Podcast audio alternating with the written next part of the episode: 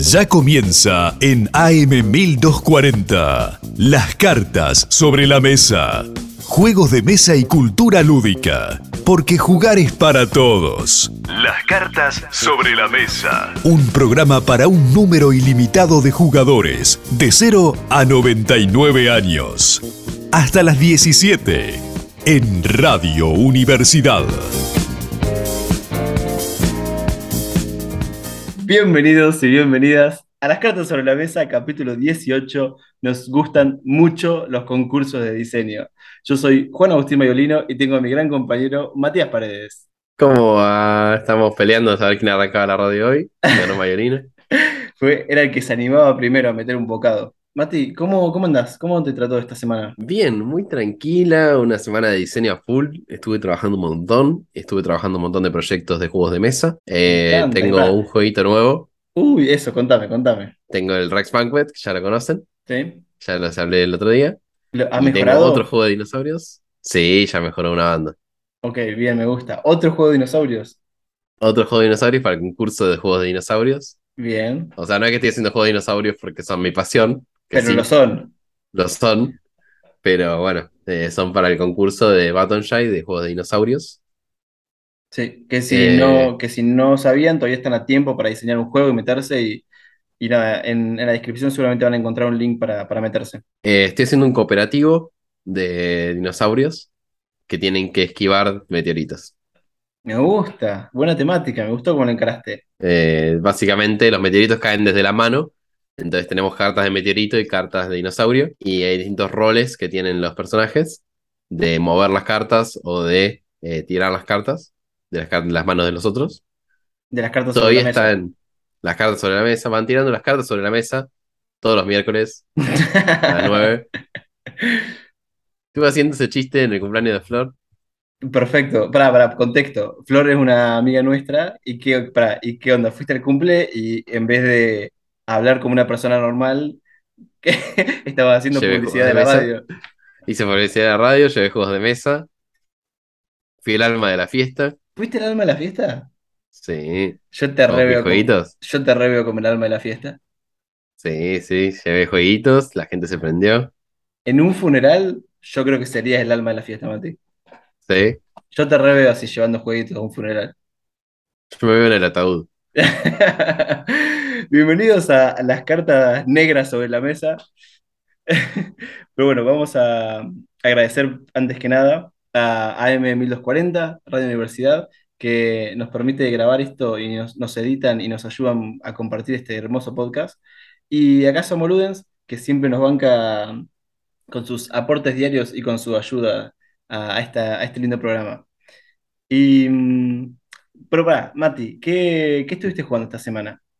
Estuve jugando mucho a mi jueguito de dinosaurios. Ya no lo quiero ver más. Así que significa que estoy por buen camino.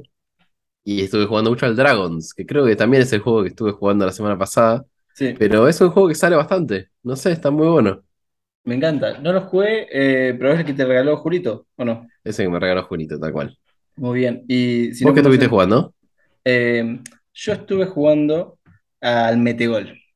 Mucho al No, Metegol. no, pero, pero juegos de mesa. El Metegol es un juego de mesa, completamente. Sos un Ca- juego de mesa. Cada vez estoy más de acuerdo.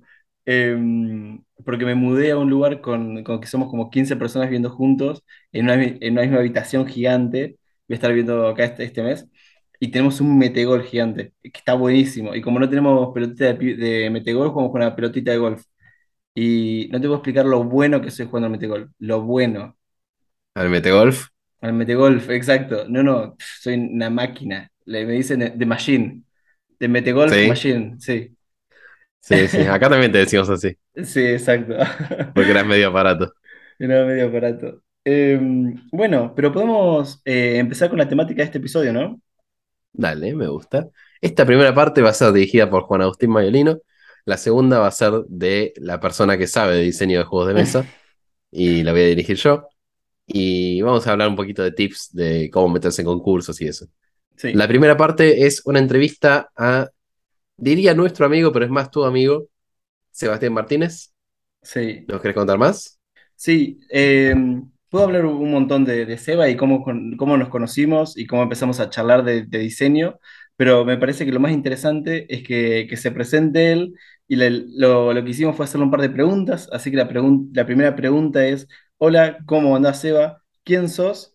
¿Cuál es tu relación con los juegos de mesa y cuál es tu juego favorito? Hola, mi nombre es Sebastián Martínez, soy creador del Crop Cycle, soy docente, técnico en recreación, project manager y un incipiente diseñador de juegos. Eh, tengo una larga relación con los juegos de mesa. Eh, en principio soy integrante de la primera camada de la cantera UNG, con la que creamos los encuentros nacionales de juegos de mesa ya hace 11 años. Eh, también con la ONG escribimos la revista Wallet, que trata sobre juegos en general y tiene muchas notas sobre juegos de mesa. Eh, nada, testeamos juegos, creamos juegos, eh, hicimos capacitaciones sobre juegos de mesa y, bueno, coordinar noches de juego, nada, muy, muy metido en el tema de los, de la- de los juegos de mesa. Y, bueno, nada, eh, en, principio, en principio por ahí. Por otro lado, ¿cuál es mi, mi juego favorito? Bueno, me gustan mucho los juegos abstractos, pero la verdad que mi juego favorito suele ser el último que llega a mi mano, que juego muchas veces. Eh, en este momento disfrutando muchísimo del Wingspan, de- del de los pajaritos. Así que ese es Seba, un tipo metidísimo en el mundo de los juegos de mesa, en especial acá en Argentina. Y le gusta el Wingspan, que yo no jugué. ¿No jugaste el Wingspan? Ah, lo jugaste, sí, vos jugaste. No, vos jugaste. No lo jugaste el Wingspan. Mirá vos. Mirá, podemos hacer un capítulo entero de por qué jugás juegos malos y no jugás los buenos juegos. Ah, ¿sí? Sí, un capítulo entero solo hablando de los juegos de mierda que jugás y no de los juegos buenos. Yo juego, siempre juego bueno.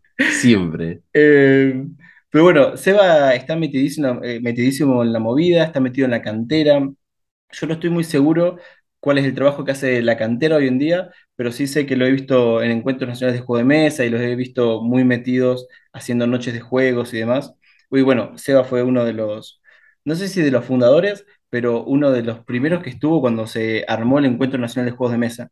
Que si todo sale bien, bueno, que el, el, onceavo encuentro de juegos de mesa va a suceder dentro de una semana, dos semanas, eh, y que mm, si todo sale bien, capaz que podemos sacar un capítulo hablando sobre encuentros de juegos de mesa em, en un futuro. Vamos a ver qué pasa, no, no, no es una promesa. Pero bueno, cuestión que Seba estaba metido en todo eso y, y yo lo conocí un poco por todo este mundo, nos pusimos a charlar sobre diseño, estuvimos diseñando un par de juegos juntos, que tenemos un par de ideas, pero la razón por la que queremos, queríamos entrevistar a Seba para este capítulo es porque él ha ganado un concurso de diseño y, bueno, queremos que, que nos cuente un poco sobre eso. Eh, así que la segunda pregunta que le hicimos es, Seba, ¿en qué concursos eh, estuviste participando? Bueno, me presenté en dos concursos nada más. eh, por el tema de la pandemia, eso me ayudó a tener un poquito más de tiempo. El primer concurso que me presenté fue el Llevarlo a la Mesa, que era para un concurso sobre Roland Brights. Presenté dos juegos y gané con el Crop Cycles. Y también, eh, un poquito después, me presenté en un juego que se llama Crear, la quinta edición, donde se podían presentar juegos de mesa en una versión print and play. Y yo presenté un juego que se llama Yende, que es un juego de puzzle sobre eh, una artista plástica abstracta argentina. Eh, me tenía bastante fe, pero bueno, nada, por desgracia se postergó el cierre del concurso y quedaron por dar los resultados, así que seguimos esperando a ver si tenemos suerte con eso. Bueno, dos cosas interesantísimas. Dos concursos a los que se presentó. El primero es el de Neptuno y de Fractal, el, concurso Llevarlo a la Mesa. La primera El de cual edición. participamos Claro, nosotros participamos en la segunda edición. En la segunda edición, tal cual. Eh, él se presentó en la primera, ganó, entonces después fue su juego Crop Cycles fue producido y ahora se vende y, y le está yendo muy bien. Vos, Mati, lo jugaste, así que después nos vas a contar tu, tu opinión más tirando al final de la entrevista. Eh, y bueno, también se presentó eh, en otro concurso que es el Crear 5, que lo hemos mencionado en el capítulo anterior, y que mm, vamos a decir que no es nuestro concurso favorito. Y lo vamos a dejar ahí o no. Sí, sí, podemos dejarlo ahí porque es muy choto que no hayan dado los resultados. Es una verga eso. Vamos, vamos a decir que, que no fue el concurso más profesional al que yo me presenté. eh, y un año después todavía seguimos esperando los resultados de ese concurso. Pero ya vamos a hacer un capítulo entero. Cuando den los resultados, Mati, te prometo que hacemos un capítulo entero contando la historia de ese concurso. porque creo que ahí hay, hay, hay polémica. Es más, me voy a meter ahora mismo que estamos grabando Sí. para tirar un che, ¿qué onda? Oli. Eh, bueno, y mientras tanto, vamos a seguir con la siguiente pregunta que le hicimos a, a Seba, que es, ¿cómo suele ser tu proceso de diseño? Y vamos a ver si nos cuenta un poco sobre cómo fue el- su proceso de diseño para el Crop Cycle. A ver si aprendemos algo. Bueno, podríamos decir que es una mezcla de eurecas de, de poca monta y, e iteración continua. Eh, ¿Qué se significa esto? Eh, me suelen surgir bastantes ideas geniales sobre temáticas y mecánicas que después me doy cuenta que no son tan geniales. Entonces, nada, las voy mezclando, las voy puliendo, las voy mejorando, las junto, pienso la temática de nuevo, las mezclo y las itero, ¿no? O sea, quiere decir que las pruebo, si no me funciona, las vuelvo a probar, si no me funciona, las puedo- vuelvo a probar y suelo ir desde lo más chiquito a lo más grande, tratar de probar pedacitos eh, y que vaya funcionando de a pedazos y, e ir haciéndolo crecer. Em, esa es como la forma que lo manejo yo. Em, pero bueno, nada, esto. Y después de que tengo algo bastante pulido, lo suelo lo mostrar a algún amigo y después, bueno, nada, que, que lo pruebe un poco la gente. Esa es como un poquito la, la dinámica. Mostrarlo siempre es clave. Siempre es clave mostrar el juego en etapas tempranas, en etapas tardías. Y está bueno eso que dijo de ir de lo más chiquito a lo más grande. Eh, yo creo que soy al revés. ¿Cómo sería al, al revés? Y al revés, porque yo primero voy al concepto grandote. Digo, como, bueno, ¿esto qué es? O sea, no, voy al chiquito, sino voy al, al grandote. Tómese Sí, como Como, los alfajores. Como los trabajadores, tal cual. Eh, me gusta pensar, por ejemplo, bueno, ¿esto qué tiene? ¿Hand management? Sí, listo. Entonces, después voy al qué tipo de hand management tiene o qué tipo de, de mecánica quiero que tenga bien. Voy Está a bien. como los grandes rasgos primero. Sí, sí, sí, sí, está bien, está bien, está bien. Creo que como son di- diferentes formas de, de diseñar, y es por eso que él ganó el concurso y vos no, ¿no? Yo no participé. Claro, sí, pero en el segundo no. Participé con vos, capo. Capaz que ese, esa es la, la parte en común, que participaste conmigo y perdimos. Em, pero sí, me, me gusta igual que lo que hablaba, y, y yo me siento muy identificado con eso de que decía, tengo ideas geniales, y después cuando te pones a producir las ideas decís, "Mm, capaz que no está tan, buena, la idea. sí, es, es re clásica esa. Eso pasa un montón. Eh, pero bueno, queremos que nos cuente un poco más de, de cómo fue el concurso de llevarlo a la mesa de Neptuno y cómo fue el proceso con Corp Cycles. Sí, me presenté al concurso, eh, presenté dos juegos. Eh, el primero, que se llamaba Sastres de Raulé, eh, no le fue tan bien. Y el segundo que presenté fue el Crop Cycles, que bueno, nada, de- fue pasando las, las distintas instancias y, y al final terminó como el ganador del certamen. Bueno, me encantó. eh, primero que el Crop Circles me parece una temática, es, una, es un juego en el que somos aliens y vamos a ir estando como abduciendo eh, o armando círculos de cultivo, círculos en los cultivos. Me parece una Ah, no lo jugaste, ¿eh? No lo jugué, pero vi la tapa. Claro, se nota, se nota que no lo jugaste. Pero vi la tapa. Bueno, el Wingspan es un juego donde somos apicultores y tenemos que criar pajaritos y... ¿Qué? Por favor, contame de la temática. Bueno, la temática del Crop Circles es eh, un juego donde los mismos granjeros arman eh, círculos de cultivo para atraer a los turistas. El que tenga el círculo de cultivo más eh, piola va a atraer a mayor cantidad de turistas. ¿Cómo se nota que no lo juegue? Porque yo arranqué por los aliens, nada que ver. Está buenísima la temática, la temática es lo que más me gustó del juego. Buenísimo. Eh, pero bueno, lo felicitamos a Seba por, por haber ganado. Eh, y le, le preguntamos qué ocurrió después de haber ganado. ¿Qué pasó después? Bueno, se pusieron en contacto conmigo la gente de Fractal y de Neptuno eh, y me contaron qué les parecía de verdad mi juego. Eh, ya no había nada de por medio, así que la idea era, era más que nada hablar bien, bien de frente para poder sacar rápidamente el producto adelante y me dijeron, bueno, todo esto nos gusta, nos gusta esto, aquello, lo otro, esto lo queremos mantener así y por otro lado, estas cosas no nos gustan tanto y tenemos estas propuestas. Eh, estuvo buenísimo porque fue súper respetuoso, súper ameno, un re buen trato de, de las dos editoriales. Eh, yo me llevé todas esas, esas propuestas y tuvimos una serie de reuniones donde fuimos eso, iterando el, juego. Eh, surgió la idea de armar el crop cycle, el gigante, el macro crop cycle, y me dijeron, bueno, ¿cómo lo podemos puntuar? ¿Cómo, ¿Cuándo se puntuaría? Entonces yo me llevé y traje varias propuestas, me propusieron un lado B donde también traje varias propuestas, después pensamos el ilustrador, bueno, nada, eso, como iban proponiendo cosas y yo llevaba propuestas y sobre eso íbamos eligiendo.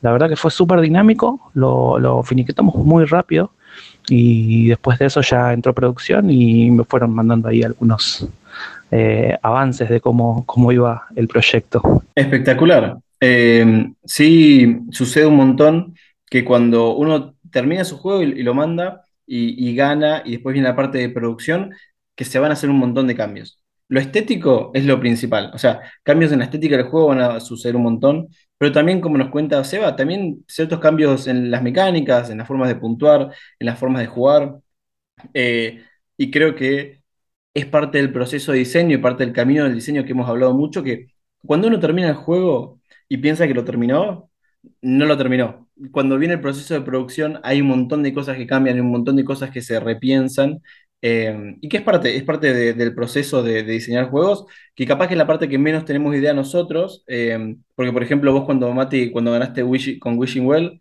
el juego se fue, o sea, así como lo diseñaste, Mm. así se publicó. Lo único que cambió Es que fue el soy arte. muy bueno, soy Sos muy, muy bueno. bueno, sos muy bueno. No había ningún cambio para hacerle, chabón. Vos le- le- les dijiste, che, ¿me pueden dar por favor feedback? Algo para mejorar y se quedaron callados. Dijeron, no, no, no hace falta. No hace falta. Es más, es- enseñaros vos, dijeron. Eh, pero bueno, eh, increíble, me, me encanta que hayamos invitado a Seba para esto, además porque lo considero un amigo y, y me parece que no va a ser el único juego que, que veamos sobre, de, de Seba. Eh, y bueno, le preguntamos si quería hacer un último comentario y nos mandó esto. Bueno, muchas gracias por invitarme. Eh, espero que les guste el Crop Cycles y los juegos que, están por venir. Eh, y espero ver muchos juegos argentinos y latinoamericanos eh, nuevos en estos tiempos venideros. Sé que hay muchos diseñadores, diseñadoras eh, talentosos esperando ahí una oportunidad. Seguramente vamos a conocerlos muy pronto y esos juegos estarán en nuestras mesas. Así que nada, un abrazo fuerte a todos y a jugar siempre. Bueno, muchas gracias, Seba. Eh, muchas gracias por, esos comentarios, por los audios que nos mandaste. Eh, yo estoy de acuerdo. Hay muchos diseñadores y muchas diseñadoras eh, locales, o sea, y también de Argentina, de Latinoamérica, que todavía no son conocidos y que, que ya empezaremos a conocer sus juegos. Y banco el, el defender la industria nacional, la industria latina. Eh, jugamos muchos juegos de afuera y a veces está bueno como hacer un poquito de focus a lo que está pasando acá. Mati, vos jugaste al Crop Cycles, sos un experto en el Crop Cycles. Contanos Soy- cómo, Tengo 100% win rate en el Crop Circle. co- contanos cómo, cómo fue esa partida. Bien, eh, la jugué con un grupo grandecito, éramos 5 o 6 personas. Eh, el juego lo arrancamos con un montón de predisposición, nos re gustó la temática, nos re gustó la estética. Eh, nada, teníamos cada uno lápiz en mano y eso. Y lo que nos pasó es que notamos que es un juego muy grupo dependiente. Ok, Porque- definí, definí grupo dependiente. Necesitas gente que le gusten los juegos solitarios. Porque es un juego que no miras tanto lo que pasa alrededor. Eh, mirás mucho tu hoja. Y Eso me- pa- pasa con muchos juegos también, con muchos roll pasa con un montón pasa. de juegos y es re normal, es re normal. Eh, me pasó que yo lo- me reenfrasqué en el juego. Mi amigo, te- un amigo que es ingeniero, también se reenfrascó en el juego. Y cuando miramos para arriba, había uno que se había perdido en la tercera ronda. Uno que ya no estaba jugando. Y otro que, no sé, estaba en una también. Claro. Y nosotros dos nos miramos y era como, che, pero estuvo bueno el juego. Sí, sí, pasa que me perdí.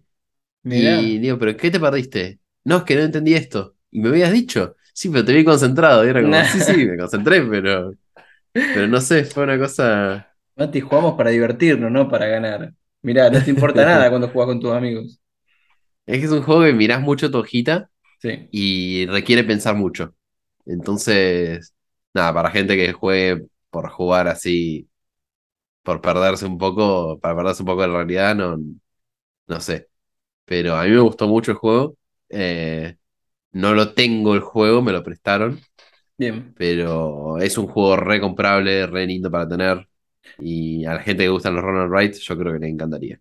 Sí, y si les interesa la temática, les interesan los juegos así que son más solitarios y más de números, eh, manden un mensaje en Instagram a Casa Moludens y pregúntenle a las chicas a ver si lo tienen, porque seguramente Lo lo tienen. tienen. Lo tienen, listo, perfecto. Y si no lo tienen en stock, lo piden, así que no se preocupen que lo, que lo re pueden conseguir y vale la pena de vuelta apoyar la industria nacional y además, si es un buen juego, lo van a disfrutar un montón.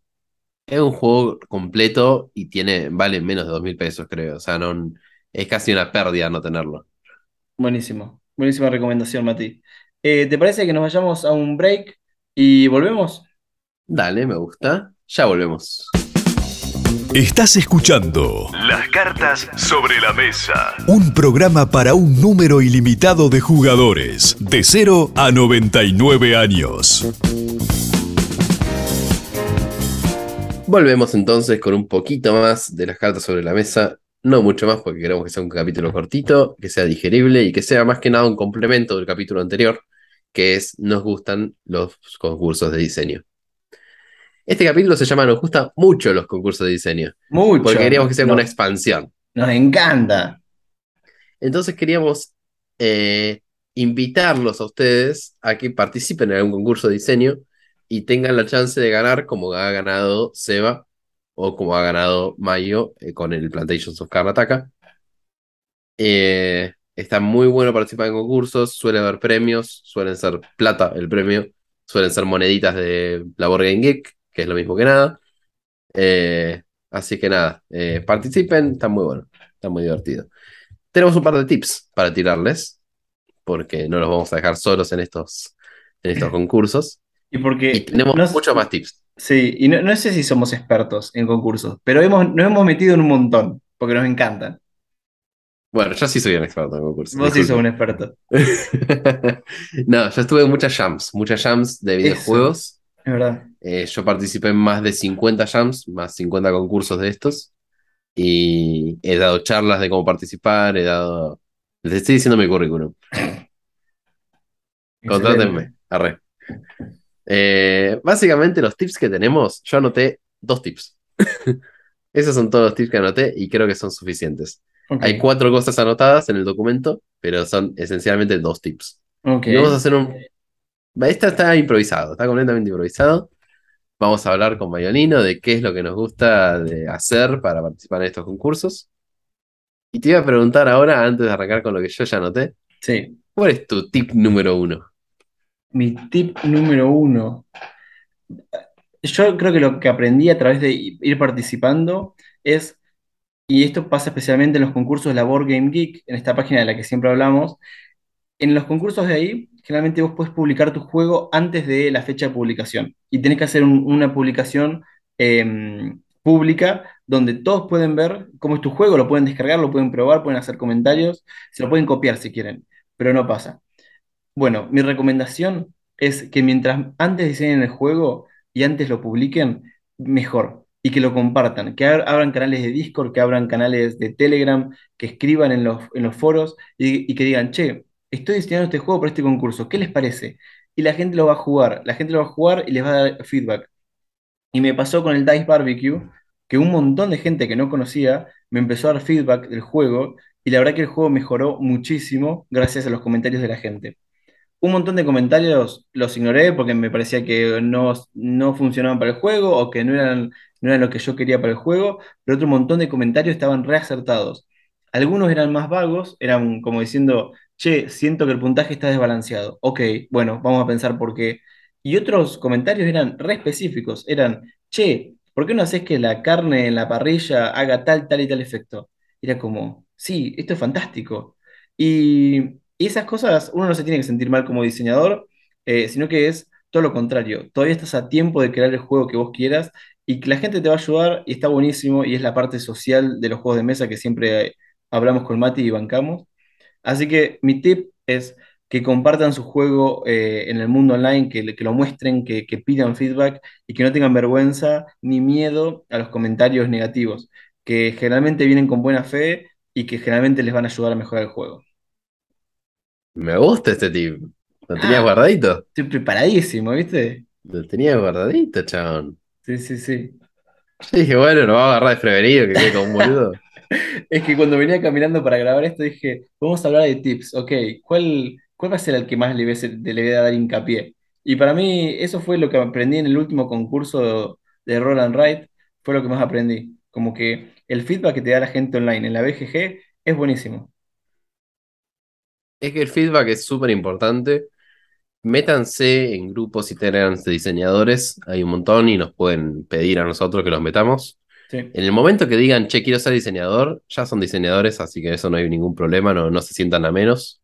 sí. Y Por ejemplo, nada, Mati, Mati dice que es diseñador de juegos de mesa. Es verdad, de juegos de mesa buenos, no lo creo, pero es diseñador de juegos de mesa. ustedes recuerden cuál es el diseñador publicado de este programa y cuál es Juan Agustín Mayolina. Así que nada, recuérdenlo bien. Yo no, no digo nada. Dame tiempo, vamos, vamos, hagamos así.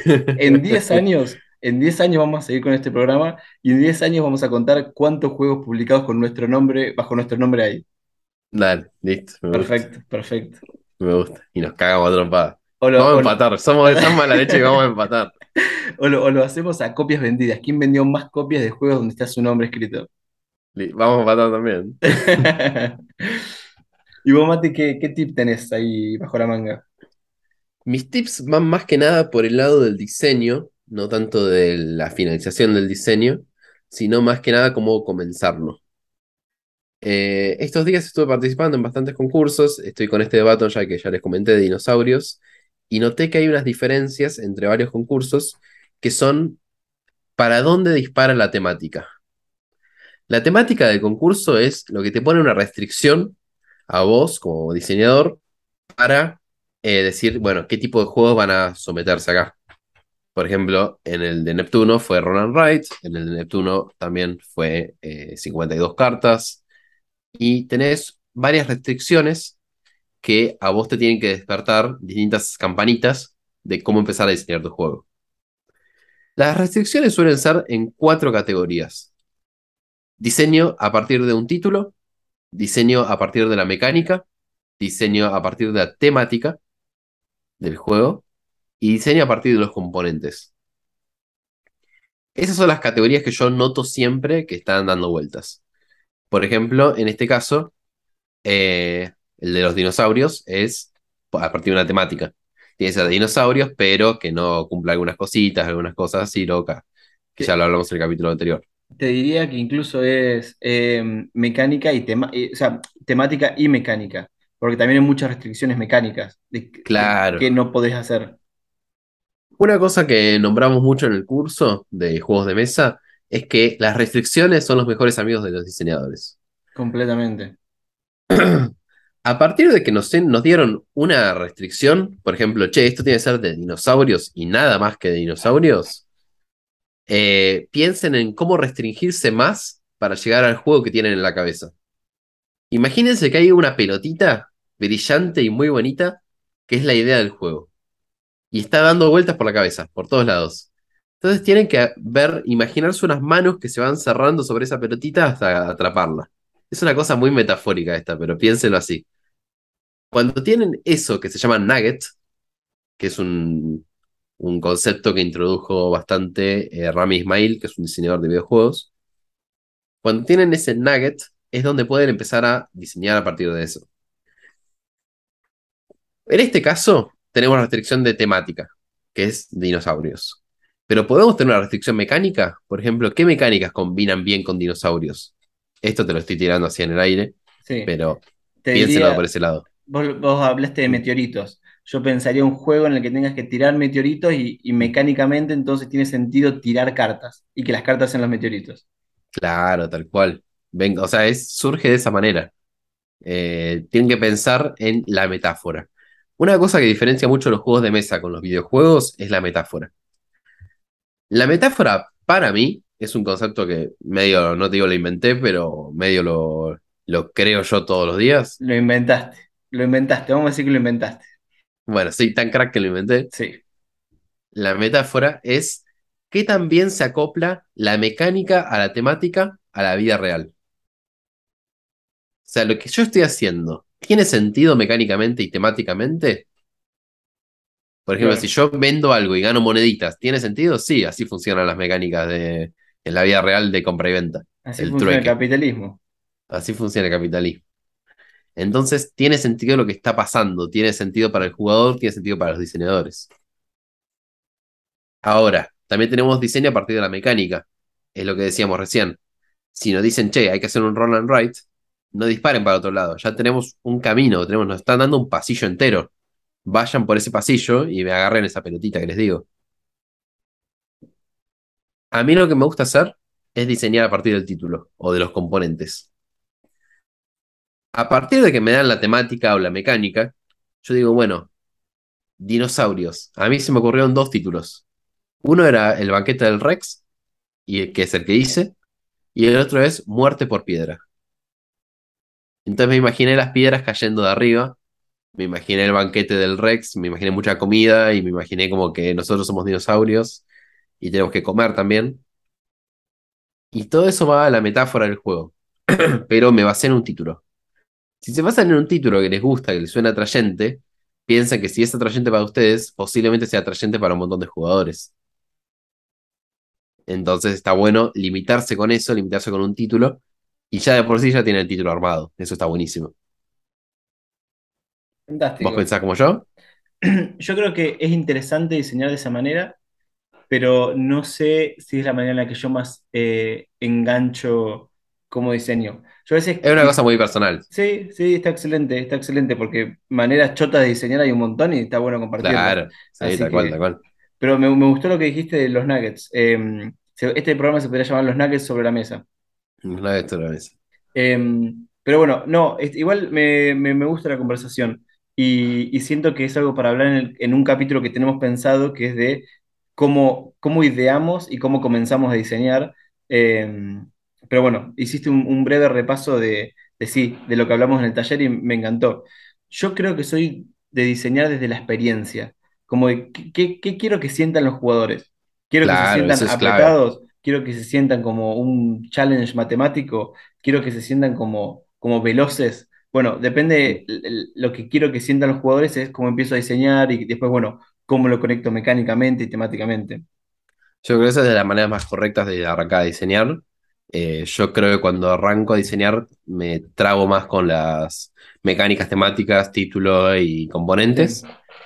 Y dejo para el polishing eh, todo esto que me decís vos, la experiencia. la experiencia. Claro. Dejo para el polishing por una cuestión de que me es más fácil cuando ya estoy terminando el juego. Che, tengo mm, otro tip, que este, este mm, yo creo que vas a coincidir conmigo, que es que cuando se anotan un concurso, que vean los, pre- los ganadores previos para entender qué es lo que el concurso quiere. Porque todos los concursos son distintos.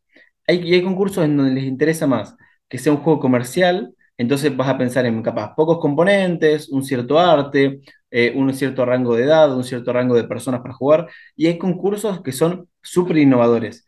Y en los innovadores no importa que, es más, hasta te diría que el juego no tiene que ser divertido, pero tiene que ser interesante. Si el juego es interesante, en, en estos tipos de concursos innovadores, te va a ir súper bien. Por ejemplo, hace un par de meses, creo, ay, ahora no me acuerdo quién era, era una cosa así. Eh, hay una convención en Estados Unidos que se llama Gen Con, eh, que es una convención de juegos de mesa. Cuestión que en paralelo hay un grupo de gente que como no puede ir a la, a la Gen Con, organizó la Gen que es como una convención, creo que es online, de gente que no puede ir a la, a la Gen Con. No sé si es online o no es online, pero bueno, como esta convención distinta. Cuestión, que para la de este año se asociaron con un publisher y con un diseñador que se llama, perdón, con una diseñadora que se llama, eh, ah, se llama Beth, pero no me acuerdo el nombre. Ya me voy a acordar. Beth Harmon. No, no, no, no, no, no. No me, no me acuerdo cómo se llama la diseñadora esta. Ah, bueno, no importa. Cuestión que diseñaron un concurso en el que había que hacer un roll and write eh, había que, había que diseñar un roll and write. Pero, eh, perdón, un flip and write, ahí está. Había que diseñar un flip and write de 18 cartas. Creo que se asociaron con Button Shine también. Sí, tal cual. Y, y cuando leí to- todas las fases del concurso y vi quién eran los jurados y vi quién eran los que estaban organizando, automáticamente dije, acá el juego tiene que ser divertido y original. No hagas, no caigas en ninguna cosas que ya están hechas. No caigas en juegos de puntos, no caigas en juegos de eh, ar- eh, armar cositas en la mesa que, que lo hacen todo el mundo, que está buenísimo. Pero di- dije, no tenés que caer en eso. Y cuando empecé a diseñar un juego, empecé a diseñar un, un flip and write de dibujar monstruos y agregarle sombreros y agregarle cosas y me gustó mucho la idea, nunca la terminé diseñando, pero mi cabeza empezó a pensar a partir de saber quién está organizando el, concurso y por qué rama va. Me gusta, me gusta esa manera de pensarlo. Eh, te tengo un contratip. Sí, Siempre publiquen algo en los concursos, por más que no les guste la idea final. Siempre manden algo, porque no pierden nada, básicamente. A menos que haya que pagar, sí, que suele pasar. sí, sí, Ese, sí. ese es mi contratip. No, estoy estoy súper de acuerdo. Estoy súper de acuerdo. Bueno, para, para acá lo encontré. Game Design Challenge del Genkant. Em, creo que era con Button Shine. Sí, está. Era en partnership con, con Button Shine. Y ah, a ver si encuentro el nombre de la diseñadora. Ah, yo lo encontré, ¿eh? Buscame por favor el. Si era un flip and write, buscame por favor el nombre de la diseñadora. Beth Sobel. Sí, ella. Ella, ella, Beth ella. Sobel. Que ha diseñado un ju- juegos rarísimos que no he jugado, pero que son todos juegos muy extraños, muy extraños. Está, está medio chapa. Em, así que bueno, todo eso. ¿Algún otro comentario más, Mati? No, por ahora no. Entonces, Te puedo que- decir un comentario extra, si querés. Sí, dos si querés, así. Ya, te voy a decir dos, exactamente dos. Dale. Te voy a decir que la letra de la semana es la E. Excelente letra. E de excelente. E de excelente. Y te voy a decir que el juego de la semana es el Crop Circles. Porque ya hablamos mucho de eso. Ya hablamos mucho.